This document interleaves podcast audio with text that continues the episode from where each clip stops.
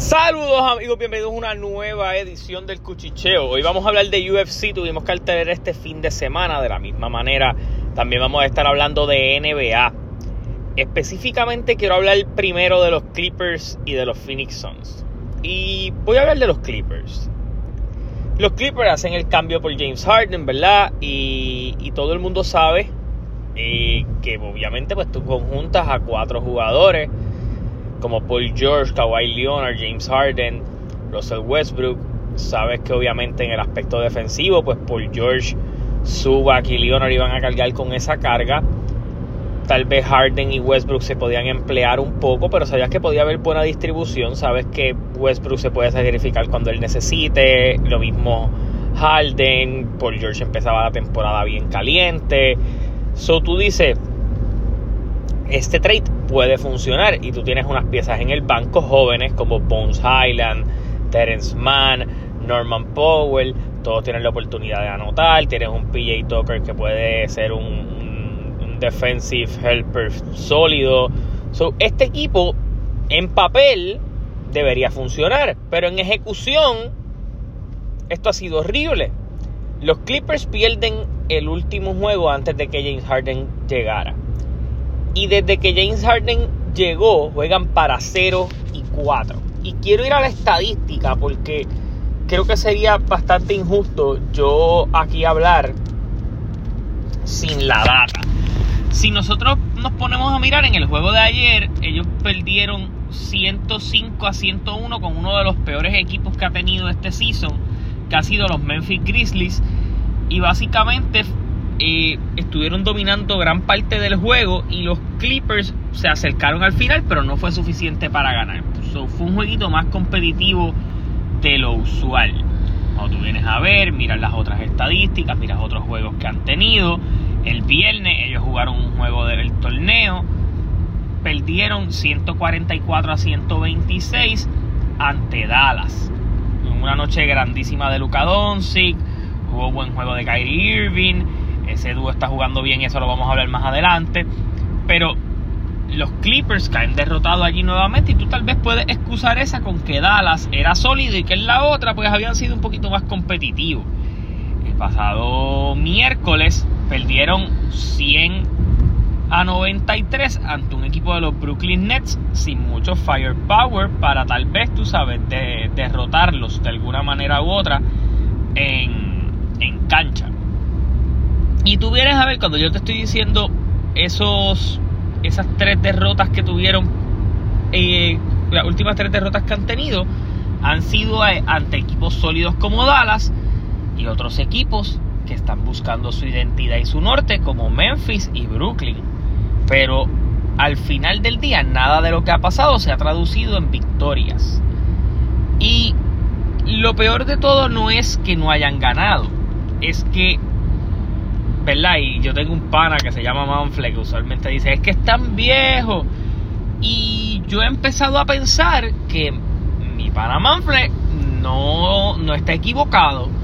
Y es que cuando tú ves este equipo y tú miras por George que ha tenido serie de problemas con lesiones, Kawhi Leonard también, Harden últimamente las ha tenido, Westbrook tampoco es el mismo jugador que un día fue.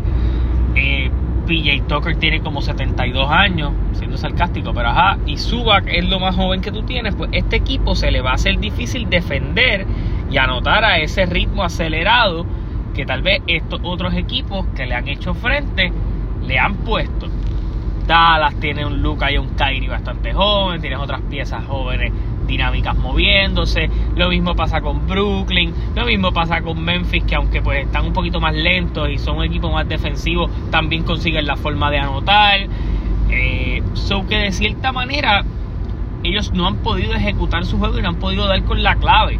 Y si tú pudieras haber hecho otros cambios, como sacar a Russell Westbrook de la, de, de la banca, jugar con PJ Tucker en el cuadro, a ver si te funciona, pero yo creo que ya ya cuando tú veías la primera derrota, pues tú dices, pues mira, esto es problema de que no se han podido aclimatar los jugadores el uno al otro. Pero ya vamos por cuatro derrotas. Y cuando tú dices cuatro derrotas, pues ya la cosa se pone un poquito más seria con ellos. Porque no han podido encontrar la manera de ganar juntos. Y es bien complicado tú justificar cómo cuatro jugadores del calibre de estos cuatro, incluso cuando no están en su prime, no puedan cosechar victorias. Kawhi Leonard es una máquina de 20 puntos, normalmente así esté a 75%. Paul George había tenido un inicio de temporada espectacular y obviamente desde la llegada de James Harden esos números han bajado tanto en efectividad como en la cantidad de tiros que toma. James Harden tampoco es que ha puesto unos números espectaculares y tampoco es que está siendo este facilitador que todos esperaban que iba a ser en términos de crear jugadas importantes para mantener a su equipo en tempo de juego.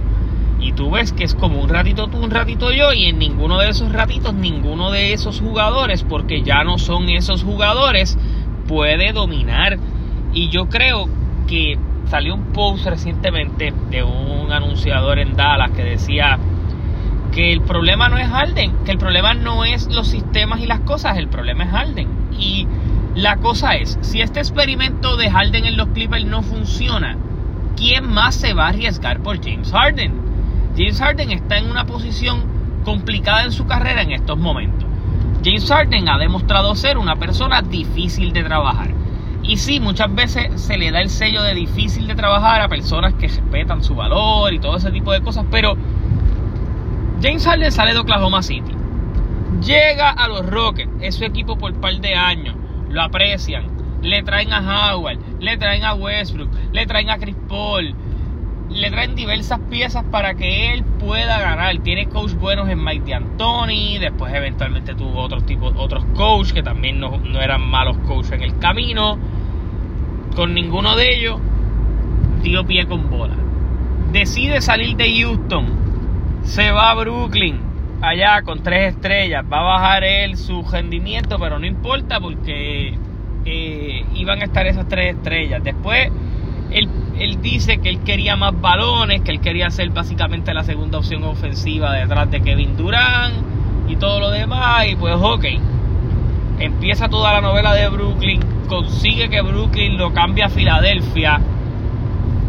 En un cambio, pues si vamos a ser bien honestos, es bastante disparejo porque Ben Simmons venía machucado y, cambian a James Harden a Filadelfia, corre en Filadelfia, asume ese rol de point tiene dos buenos seasons, luce mal en playoff, eh, se molesta con Daryl Morey porque no le dio la, la extensión que en cualquier, ¿verdad? Y aquí es el ego de Harden hablando, pero él se bajó dinero y él le habían prometido algo yo le hubiera hecho la oferta más abajo también, porque al final del día Harden ya no es el tipo que te mete 30 puntos. Harden es un tipo de 20 y 10 y está cool. Y está buenísimo. Él se ha adaptado a ese rol y lo ejecuta a la perfección. Pero entonces hay que ser también justos en perspectiva con todo lo demás. Y es que en todos los equipos que va siempre hay un problema cuando la bola o el, o el equipo no está confeccionado para él ser la pieza principal. Entonces ahora llega a los Clippers, hace el llanto que hizo en Filadelfia, todo lo demás, consigue ese trade. Filadelfia al final del día dijo, ¿sabes qué? Mejor me voy a sacar el problema de Harden. Y si tú miras a Filadelfia, que de él vamos a hablar más adelante, la decisión que ellos tomaron ha sido la mejor decisión que pudieron ellos haber tomado para su futuro y su presente deportivo. ¿Por qué? Porque han podido convertir una situación mala en algo positivo. Pero cuando tú miras en el lado de los Clippers, ellos tienen que empezar a hacer un ajuste ya. ¿Por qué? Porque ellos están jugando para 3 y 5, lo cual no significa que ellos estén jugando extremadamente mal. Pero cuando tú miras a lo que ellos están haciendo, tú miras lo que está pasando, pues este equipo actualmente no hay un no hay un no hay un orden para él, porque no hay técnicamente una forma de hacer que esto funcione y no es que no pueda hacer que funcione. Y Tyron Lu es tremendo coach, pero ¿cuál es el problema? Que estos jugadores no se están entendiendo en cancha no le están entendiendo en cancha, Harden está jugando lo que le da la gana a él, Westbrook está jugando lo que le da la gana a él, y no ha habido una compenetración como equipo para ellos.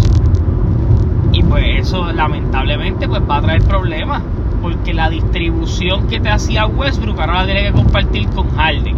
Harden quiere distribuir, pero le quita efectividad a Westbrook. Westbrook no es efectivo de afuera, Harden no es el anotador que era. Por George tienes que darle la confianza de que tenga el balón en la mano para hacerlo. Y, ese balón estar constantemente entre las manos de Westbrook y Harden. Y aquí no he todavía llegado al punto de Kawhi Leonard, que esa bola tiene que llegar a las manos de él en algún punto. Y, cuando él llega, ejecuta. Pero estamos teniendo problemas con el equipo estando saludable. Sabemos que el problema más grande de este equipo se llama la poca salud. Cuando no haya salud, ¿qué van a hacer? Porque ahí la cosa se complica un poco más. Sea, hay que ver ese escenario de los Clippers. Eh, los Clippers no le ha ido, no le ha ido muy bien en, estos últimos días. No ha sido, no ha sido muy bueno para ellos lo que ha estado aconteciendo. Eh, quiero hablar de los jueguitos que se estuvieron dando en la noche de ayer domingo, porque creo que estuvieron bastante buenos. Eh, tuvimos una victoria de los Lakers sin LeBron James 116 a 110 sobre los Portland Trail Blazers. Ahora los Lakers juegan para 500, 5 y 5 su récord. Los Knicks derrotaron a los Hornets. Buen juego de RJ Barrett que sigue caliente esta temporada, promediando 23 puntos por juego. Esto era lo que se esperaba de él, una mejoría. Ya como que el equipo se había rendido un poco con eso, pero al contrario, pues está encontrando las maneras de hacerlo. Eh, Brooklyn derrota a los Wizards, juegan para 2 y 7 los Wizards, para 5 y 5 los Nets. Los Grizzlies derrotan a los Clippers, como les expliqué. Los Grizzlies juegan para 2 y 8, los Clippers para 3 y 6. Los Pacers cayeron derrotados ante los Philadelphia 76ers y hay que hablar de los Sixers. Este equipo está jugando para 8 y 1, el mejor récord de la NBA en estos momentos. Y mucha gente no le dio crédito a, a este equipo y yo creo que hay que dar crédito a quien crédito merece. Y voy, voy por parte. Este equipo trae a Nick Nurse, un coach muy bueno, que en Toronto de alguna manera, pues él llegó al campeonato, pudo hacer las cosas funcionar, eh, mantuvo a Toronto competitivo a pesar de ir perdiendo piezas en el camino, y sale del equipo y se mueve a Filadelfia. Y obviamente en Filadelfia esperaba contar con James Harden, eso no pasó, pero en Filadelfia habían otras piezas o otros jugadores a los que él les podía sacar el jugo. Y yo creo que esa fue la mejor decisión que ellos pudieron haber hecho. Tú tienes un Maxi que se cantó desde el principio, mira, si lo de Harden no va a funcionar, yo estoy dispuesto a asumir el, el reto.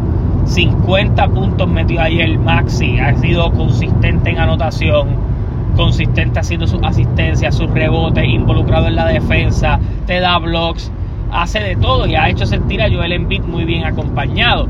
La realidad es que Tobias Harris también se siente un poco renovado, que Ubre estaba jugando espectacular, me da mucha pena lo que le pasó porque pues eh, para contar un poco a él en su residencia lo atropelló un vehículo que tiene las costillas rotas y se va a tomar un tiempo fuera en lo que en lo que cae en tiempo eh, pero pues gracias a Dios no pasó a mayores y no tiene ningún de problema, pero estaban jugando muy muy bien.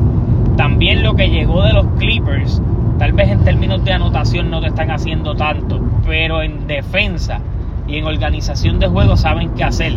Ahí está Batum, ahí está Covington cogiendo minutos y haciendo el trabajo. Todavía ellos no han puesto a jugar a Kevin Martin, que yo creo que va a ser dinámico para este equipo. Colmas, que está en ese equipo, Paul Reed el mismo día Anthony Melton. Tú yo digo menciono los nombres y tal vez nada es wow, pero eh, el mismo Patrick Beverly, ese bloque defensivo que tienen, ha hecho las cosas bien fáciles para ellos en términos de anotar. Están jugando con penetrado, sienten que tienen algo que probar y están jugando muy muy bien. Joel Embiid jugando brutal, Tyrese Maxi jugando espectacular, probablemente el ganador del premio al Most Improved Player. Y si sigue jugando así, de seguro va a ser All-Star, Tyrese Maxi.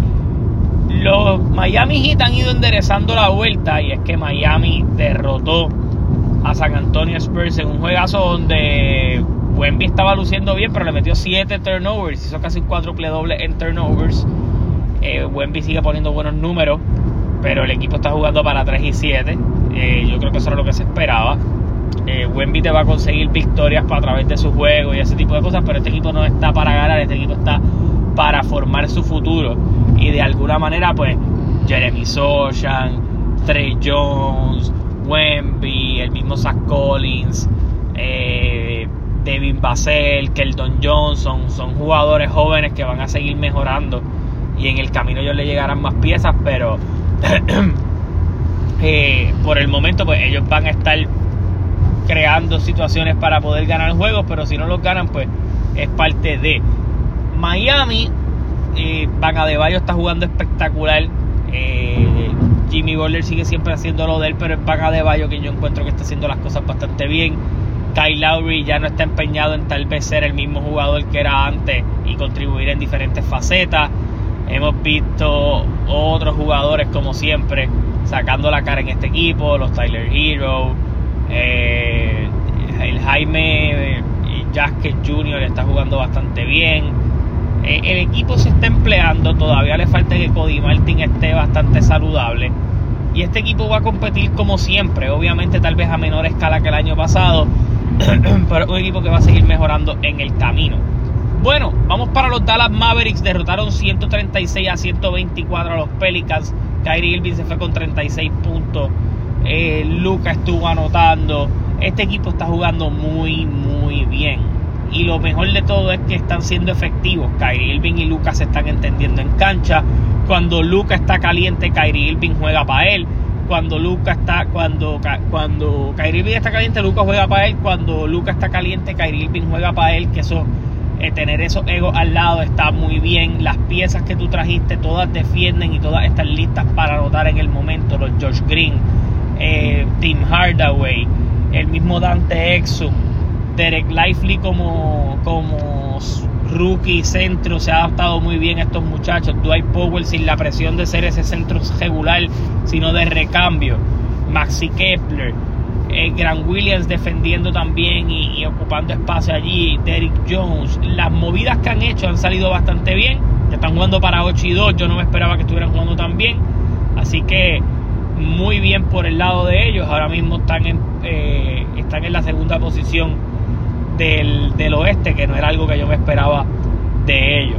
Ayer los Denver Nuggets cayeron derrotados ante los Houston Rockets, que están jugando muy muy bien en conjunto últimamente. Fred Van eh, Jalen Green. Lo que está haciendo Imudoka con este equipo es muy bueno. Le ha encontrado identidad a Sengun y a otras piezas de este equipo. Ha ido buscando la forma de que el equipo funcione y yo creo que ha empezado a dar en la tecla con, con, ese equipo en términos de defensa y lo que pueden hacer. En el caso de los Nuggets, pues ellos obviamente están un poco heridos de la baja de Jamal Murray. Siempre te va a faltar un poco ese apartado anotador. Ellos estaban perdiendo este juego por bastante, lo perdieron nada más por tres puntos. Solo los Nuggets van a seguir siendo competitivos, pero obviamente pues se tienen que ir adaptando a que están sin Jamal Murray por lo menos por este próximo mes. Eh, los Chicago Bulls derrotan a los Detroit Pistons. Pistons empezó jugando muy bien, pero este equipo está buscando desarrollar sus piezas, ver qué funciona, quién no funciona. Le falta Bogdanovic. Están jugando para 2 y 9, Chicago Bulls para 4 y 6. Este experimento de Chicago es medio malo y yo creo que en algún momento va a explotar, pero por el momento pues siguen cosechando alguna que otra victoria. El otro equipo del que yo quería hablar, y en este caso no era en el apartado tan negativo, pero hay que hablar de él. los Oklahoma City Thunders derrota 111 a 99 a los Phoenix Suns. Y hemos visto cómo en juegos cerrados Phoenix no gana. Phoenix perdió dos juegos de esa manera con los Lakers, perdió este juego con Oklahoma y él de la misma manera. So, cuando tú te pones a pensar, tú dices, contra, teniendo a Kevin Durant, teniendo a Bradley Bill, eh, Grayson Allen que está jugando bien. ¿Qué está pasando? Pues mira, las tres piezas nunca han podido jugar mucho en conjunto. Creo que en conjunto llevan un solo juego. Ya se han jugado 10 juegos de la liga. So, eh, Devin Booker sigue teniendo molestias en el pie. Bradley Bill ahora el, el, en el regular se está adaptando a ese rol. Pero este equipo se queda sin ofensiva en los momentos finales. Y ahí en el momento en donde los otros equipos deciden ejecutar, ir por la cabeza, y fue lo que pasó ayer. Chai Gildress Alexander jugó espectacular, Jay Williams también. eh, y se llevaron la victoria. Yo creo que Phoenix va a tener que hacer unos ajustes a la hora de cerrar los juegos. Yo creo que Grayson Allen va a seguir siendo una pieza importante, igual que Josh Okogie en los términos defensivos del equipo. Drew Evans es un tipo que se esfuerza bastante. Nurkic hace el trabajo. Pero obviamente, cuando tú te pones a pensar, pues tienes que dejarte llevar también de que no tienes el poder ofensivo de un Devin Booker, que una vez cuando ese muchacho esté en todo saludable, pues a la hora de cerrar el partido sabes que ese sabes que ese balón va a estar entrando, pero por el momento pues ha sido un inicio dificultuoso para ellos. Ahora mismo los Timberwolves derrotaron 116 a 110 a los Golden State Warriors. Y hay que hablar de lo que está haciendo Anthony Edwards. ¿Por qué? Porque este equipo de Minnesota, lo hablé en un short que hice recientemente y lo voy a volver a decir. Este equipo de Minnesota ha decidido, este es el equipo de Anthony Edwards. Nosotros tenemos unas piezas que van a conjuntar este equipo y vamos a jugar alrededor de él. Vemos un Mike Conley que cuando tiene que ser ofensivo ofensivo, pero en cambio distribuye el balón y defiende. Y le facilita la vida a un Anthony Edwards que defiende, que asiste, que rebotea y que anota. Por el otro lado, tú sabes lo que Rudy Gobert puede hacer en el aro y han empezado a jugar de manera de que Rudy Gobert no le estorba a Car Anthony Towns y viceversa. Car Anthony Towns es un 4 que siempre quiso ser 3. Y, o sea, y aunque él nunca lo ha dicho, su estilo de juego te lo dice. No defiende mucho, pero te mete el balón, te puede rebotear, eh, ejecuta el triple bastante bien. ¿Y qué han decidido ellos? Pues vamos a llevarle la bola ofensivamente a Car Anthony Towns para que él haga el trabajo, para que él anote, para que él se emplee en el juego. Y nosotros vamos a seguir corriendo que él no estorbe. Entonces tiene otro centro backup como Nasrid, que es como un, poquito más dinámico que, lo que es Carl Anthony Towns. Tiene a Kyle Anderson, que es una extensión de Mike Conley eh, dentro de la cancha, solo que con más estatura, no digo en el aspecto de point sino en que puede distribuir, rebotear, anotar. Y por otro lado, pues Shake Milton te puede dar esa anotación, igual que Nick y Alexander Walker, que te dan anotación y defensa desde la banca. Y este equipo ha podido ser efectivo y están jugando para 7 y 2. Ahora vamos a hablar de los standings, de lo que está pasando en la NBA.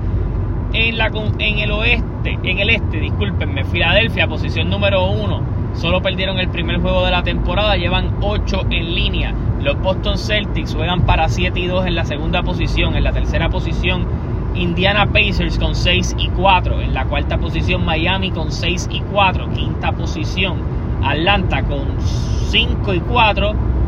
Orlando, New York y Milwaukee con récord idéntico que ellos, que compone la posición de la 5 a la 8. Sabemos lo que está pasando con Milwaukee. No hay mucha arma ofensiva ahí. Han perdido varios han perdido los últimos dos juegos. En uno no jugó Lillard, en el anterior Lillard jugó. Gianni se fue como con 50 puntos y con todo eso no ganaron. ¿Por qué? Porque no hay defensa. Y están obviamente buscando la identidad con este coach. Chris Middleton no está al nivel que todos esperaban. Ellos sacrificaron mucho en ese cambio de Lillard, sabiendo que Chris Middleton no está al nivel que está. Le dieron un montón de chavos en la extensión. Va a ser bien difícil cambiarlo si en algún momento crees que podía sacarle algo. Está complicada la cosa en Milwaukee a largo plazo.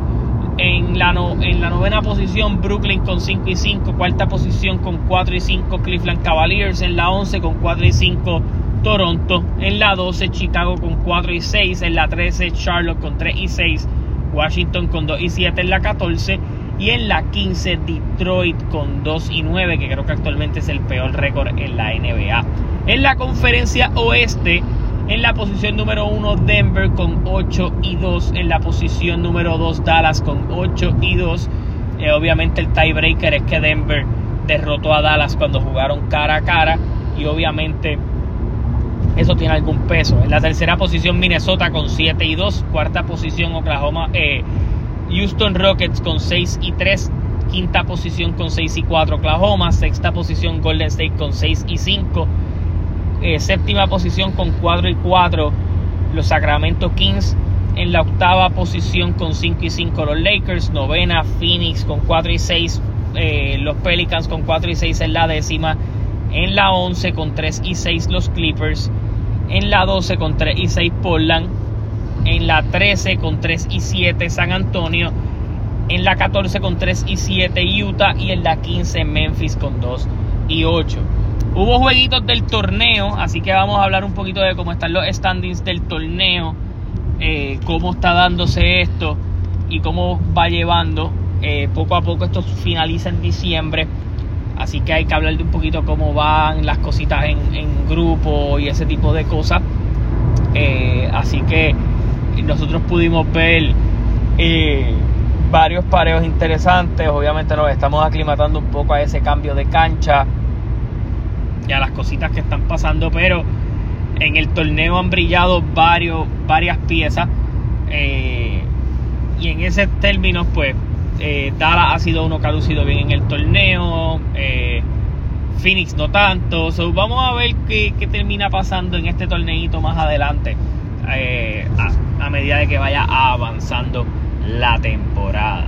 Pero eso es lo que está pasando en la NBA en estos momentos. Vamos a hablar de UFC. Y es que quiero hablar de Alex Pereira. Y si usted va a hablar de Alex Pereira, hablar la palabra fenómeno pudiera ser apropiada para este muchacho. Y me voy a explicar por qué. Alex Pereira era un kickboxer que tuvo muchos campeonatos en Glory, hizo muchas cosas. Sabíamos la historia que tenía con Israel Adesanya. Eh, en, su pelea, en sus peleas debut hizo un gran trabajo en lo que es el mundo de la, del MMA. Eh, y yo quiero mencionarle nada más a la gente que ese caballero derrotó. Y quiero hablar de él porque obviamente ganó campeonato este fin de semana. Pero eh, cuando usted mira, este muchacho en kickboxing tuvo un récord de 33 victorias y 7 derrotas. En MMA tiene un récord de 11 peleas en total con 9 victorias y 2 derrotas. ¿Y por qué explico eso? Porque cuando tú miras lo que, la trayectoria de este muchacho,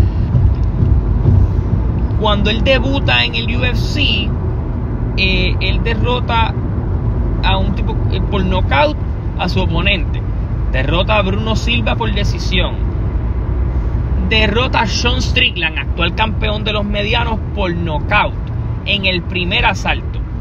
Eso le consigue la oportunidad de ir por el campeonato ante Israel Adesanya, que esta pelea se da por obviamente buscar la forma de hacer esa revancha. Eh, derrota a Israel Adesanya, tienen una revancha, Israel Adesanya le quita el campeonato, él decide hacer la movida de irse a los pesos eh, semipesados, derrota al ex campeón Jan Blankovic eh, y derrota a GC Proshangas este pasado sábado por el campeonato semipesado, lo cual convierte a Alex Ferreira en un espacio de pocas peleas en el único en el tipo que más rápido ha hecho el ganar títulos multidivisionales en el UFC. Si usted viene a ver eh, dentro de lo que es la UFC, Alex Ferreira ha tenido, tuvo pocas peleas.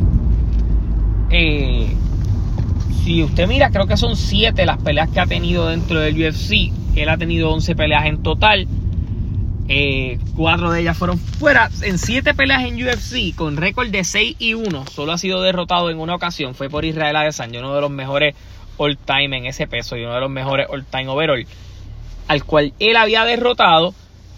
So, cuando tú estás hablando de esto, este tipo es un fenómeno. Y entonces, mucha gente lo veía muy trancado para el peso de los semipesados. Y la cosa es que le ha callado la boca a todo el mundo porque no es lo que has hecho, es contra quién lo has hecho.